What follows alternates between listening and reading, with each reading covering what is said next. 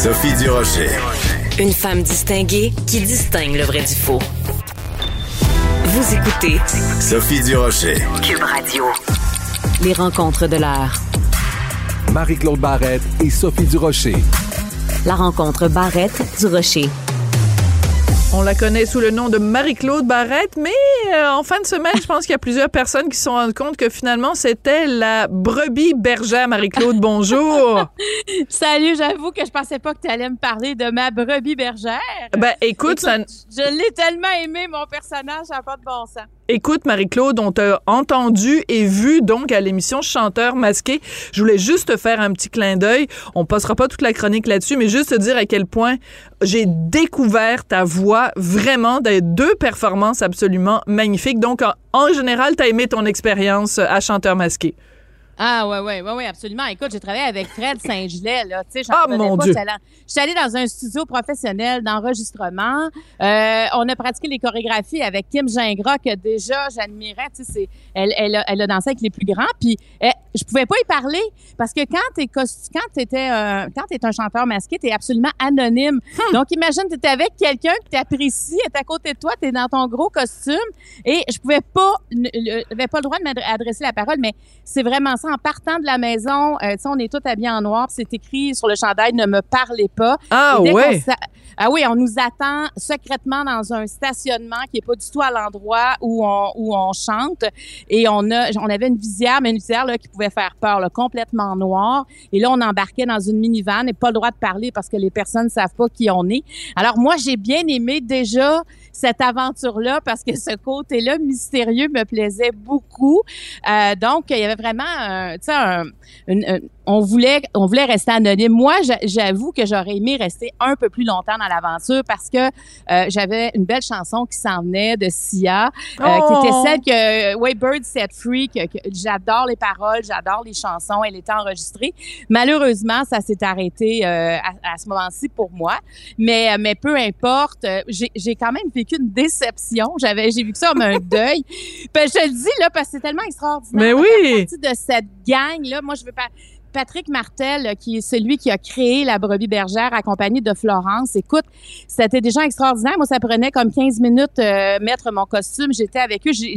On est parti d'un dessin à, Hmm. à, à ça. C'est extraordinaire vivre ça et ça s'enregistre dans les locaux euh, du Cirque du Soleil.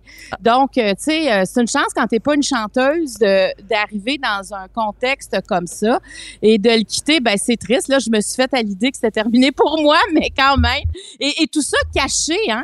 Moi, je me souviens, euh, juste faire une histoire courte, j'enregistrais le pilote de mon émission et, euh, tu sais, ça s'étirait un peu tout ça, mais moi, après, je m'en allais Oh là là. euh, secrètement. Ouais, je ne l'ai pas dit à personne. Et le, le soir que j'ai terminé sur la scène, ce que tu as vu dimanche, il était 2 heures du matin à ce ah moment-là. oui? Oui. Fait que là, il faut que tu heures- préviennes, faut que tu préviennes ton monde. Tu leur dis, ben, il est deux heures du matin, je rentre, mais je peux pas vous dire pourquoi je suis restée à l'extérieur de la maison. Tu peux pas le dire et en même temps, tu en réunion à 7 heures le matin. Tu fais ta chronique de radio. Tout ça, tu sais, je veux dire, tu peux pas dire, hey, je suis fatiguée, je suis arrivée tard. Et, et- mais c'est ça. Alors, c'est bravo à, à Déferlante euh, parce que c'est une grosse, grosse, grosse production. Et moi, je l'ai vécu, euh, je dirais, euh, avec beaucoup de, de façon ludique. De, j'ai endossé ça complètement. J'ai aimé ma bergère. J'aurais aimé partir avec mon costume, mais non, ça, c'était pas Ils possible. vont devoir, ils vont les garder dans les archives, mais en tout cas, euh, Oui, euh, on, oui. on va se souvenir aussi de tous les indices avec la campagne et tout ça, puis euh, la photo de, de Céline Dion. Donc, mais il y a quand même pas mal de gens qui ont deviné que c'était toi.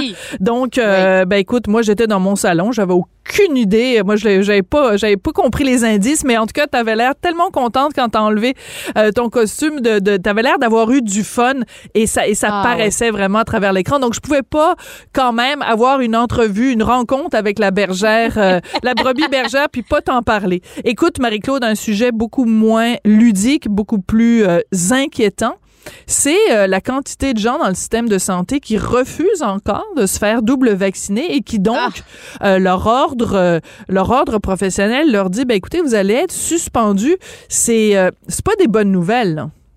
Mais c'est pas des bonnes nouvelles. Écoute, moi, je, je quand je regarde ça, je lisais ça partout en fin de semaine ce matin. Puis tu sais, même depuis euh, que le passeport vaccinal est éligible, on, on sent quand même qu'il y a un clivage là. Tu sais, on pense toujours à l'annonce que la publicité où la personne essaie de rentrer, puis elle se frappe, la, la, la, la tu sais, elle rentre dans un mur de verre là. Ben là, ça, ça s'accentue, ça s'accélère, et je me dis, mais qu'est-ce qui va rester de ce clivage là Imagine la pression qui, s'ajoute sur les épaules de ceux et celles qui se sont fait vacciner dans le système de santé parce qu'il y a des gens qui ont étudié la science hein, pour rentrer dans un hôpital. Tu as un minimum de, de, de scientifique en toi. Là, je peux pas croire que tu t'envoies infirmier, infirmière, tu crois pas en la science. Inhalothérapeute, tu crois pas en la science. Médecin, tu crois pas en la science. Ça n'a aucun sens. Alors, ces gens-là, euh, ils vont se faire suspendre. Même à ça, c'est pas suffisant pour les convaincre d'aller se faire vacciner. Mais en quittant, ils laissent quand même une pression immense sur les épaules. On sait qu'on est en, il manque déjà de personnel. Et, et d'enlever un 3, 4, 5% du personnel qui sera pas là à partir du 15, moi, je trouve ça épouvantable. Et je me dis, ces gens-là, là, parce que oui, c'est des infirmières, infirmières, des médecins, des allothérapeutes, peu importe, il reste que c'est du monde comme toi puis moi, là. Ils ont des amis, ils ont une famille. Leur salaire, là, sert à payer leur maison, sert à payer l'épicerie, sert à vivre. Alors là, ils sont suspendus. Là. Il n'y a plus rien qui va rentrer là, comme revenu. Euh, Qu'est-ce que. Quel, comment ils font pour continuer à vivre normalement? Dans quel monde ils et elles vivent? Surtout si la base, parce qu'elles ne croient pas au vaccin. Tu sais, il y en a qui ont d'autres croyances, mais si tu crois pas au vaccin, moi, je me dis, cherche-toi un autre job ailleurs. Là. Ben, Va- retourne pas dans le exactement. système de santé. C'est terminé pour toi, là. Ben, c'est comme c'est comme la comparaison que je faisais un, un petit peu plus tôt aujourd'hui, c'est c'est comme un pompier qui croit pas dans les avertisseurs d'incendie, je veux dire euh, puis qui se promène de porte en porte en disant aux gens surtout ne faites pas installer des avertisseurs d'incendie. Ben là, euh, va faire autre chose, va va, va flipper Ouais, des burgers chez McDo là, t'es pas à ta place comme euh, comme pompier. Et écoute, moi dans mon entourage, j'ai il y a un, un de mes amis qui est médecin et un de ses collègues, tu sais, c'est vraiment un médecin spécialiste, un de ses collègues préfère perdre son emploi plutôt que de se faire vacciner. Tu dis, OK, toi, tu as fait des études pendant des années, tu sais, 10 ans de médecine, plus toutes les années pour se spécialiser, et tu préfères laisser tout ça sur la table plutôt que de te faire piquer. J'ai- J'aimerais ça vraiment que euh, euh, un psychologue euh, vienne m'expliquer ce qui se passe dans la dans la tête de quelqu'un qui est prêt non seulement à laisser énormément d'argent sur la table, mais aussi faire une croix sur des années d'études, mettre en danger donc euh, la survie de, de, de sa famille, parce que ce gars-là a des enfants. Euh, mais surtout euh, qui préfèrent faire ça plutôt que de prendre soin des gens, qui préfèrent euh, aller travailler en n'étant pas doublement vaccinés, donc en mettant à risque les patients dont il est censé sauver la vie. Ça va falloir qu'un psy me l'explique. Exactement. Et il faut pas oublier que ces gens-là sont aux premières loges. Ils ont vu d'autres, on dit, ont vu des patients avoir la COVID. Ils ont vu des patients qui ont perdu la vie à cause de la COVID, tu sais. Alors, moi aussi, je ne comprends pas. J'aimerais vraiment faire une entrevue avec quelqu'un juste pour rentrer dans sa tête. Pour dire, c'est à quel moment il y a une brisure? Elle est où cette cassure-là pour, pour, pour arriver de, essayer de, de comprendre minimalement, mais présentement, c'est impossible. Puis là, on parle des infirmiers et infirmières, des médecins et tout ça. Mais dans la société en général, le 1er novembre est une date butoir importante aussi. Comme par exemple, dans le milieu de la TV, il y a plusieurs diffuseurs, plusieurs producteurs qui, au 1er novembre, si tu n'as pas le passeport vaccinal, c'est terminé. Tu ne peux plus, euh, tu ne peux plus agir à titre. Il y en a que ça va être des comédiens, des animateurs, peu importe.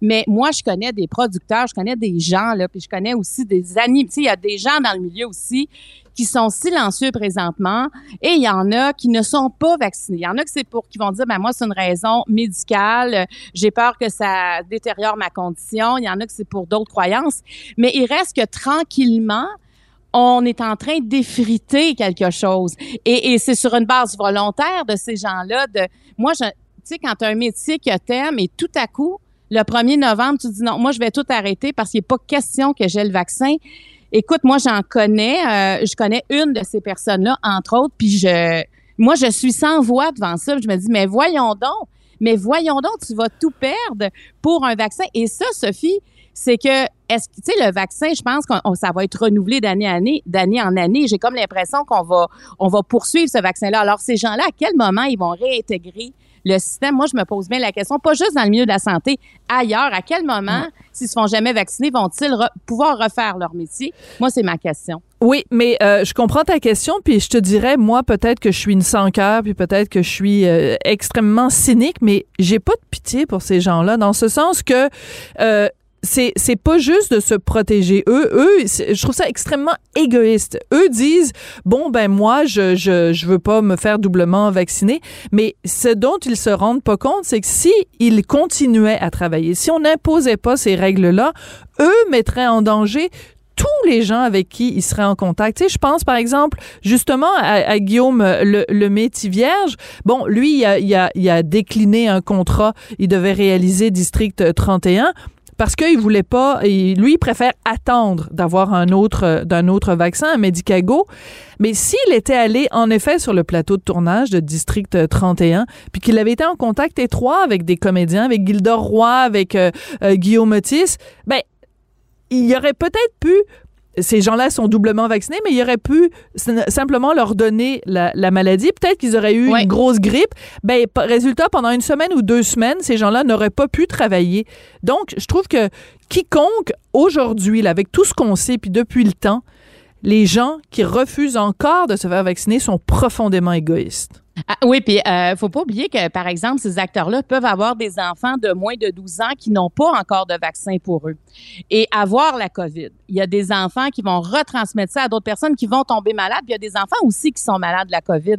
Donc, le risque est très grand de contamination. Moi, je pense toujours aux moins de 12 ans, là, parce que eux, là, ils n'ont aucune protection.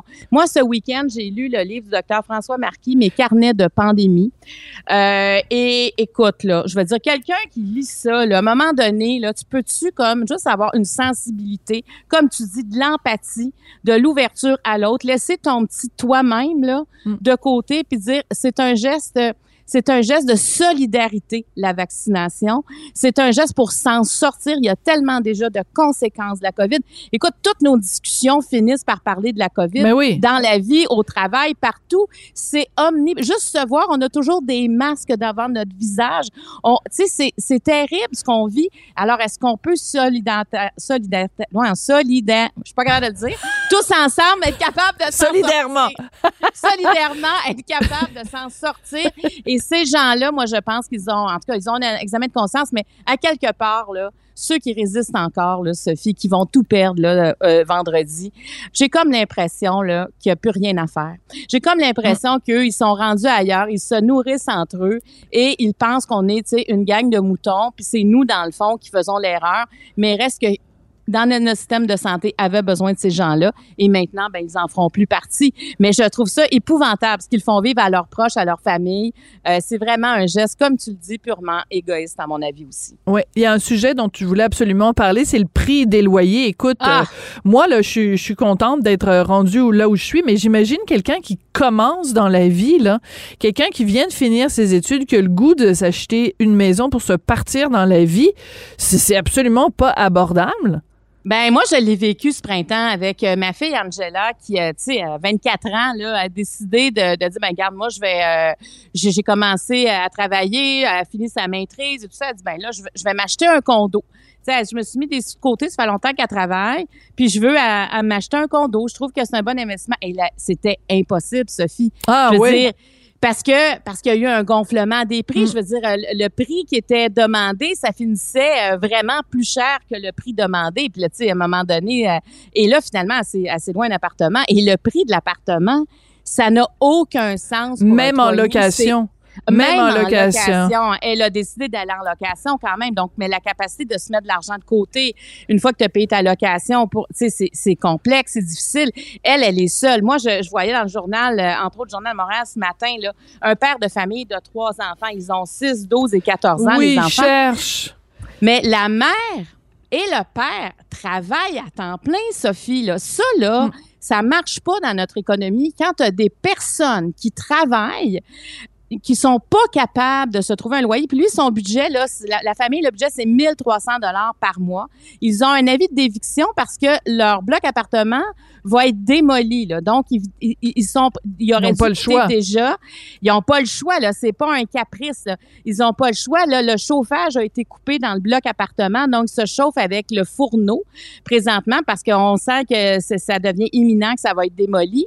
Mais 1300 dollars pour un loyer, ben, c'est sûr, moi, je commence à être plus vieille, mais dans mon temps, comme, euh, je, comme mes parents disaient tout le temps. Dans mon ben, jeune temps. Dans mon jeune temps, un 3,5 c'était 350, un 4,5 c'était 450, puis un 5,5 c'était 550 dollars. C'était comme ça. Là. Absolument. Maintenant, on n'est plus là du tout dans les prix. Et moi, je me dis, mais qu'est-ce comment ça se fait qu'on en arrive là? Comment ça se fait que ceux qui construisent des nouveaux blocs appartements sont subventionnés, en fait, ont des, des prêts avec un faible taux d'intérêt pour favoriser les appartements un peu moins chers et c'est pas le cas du tout.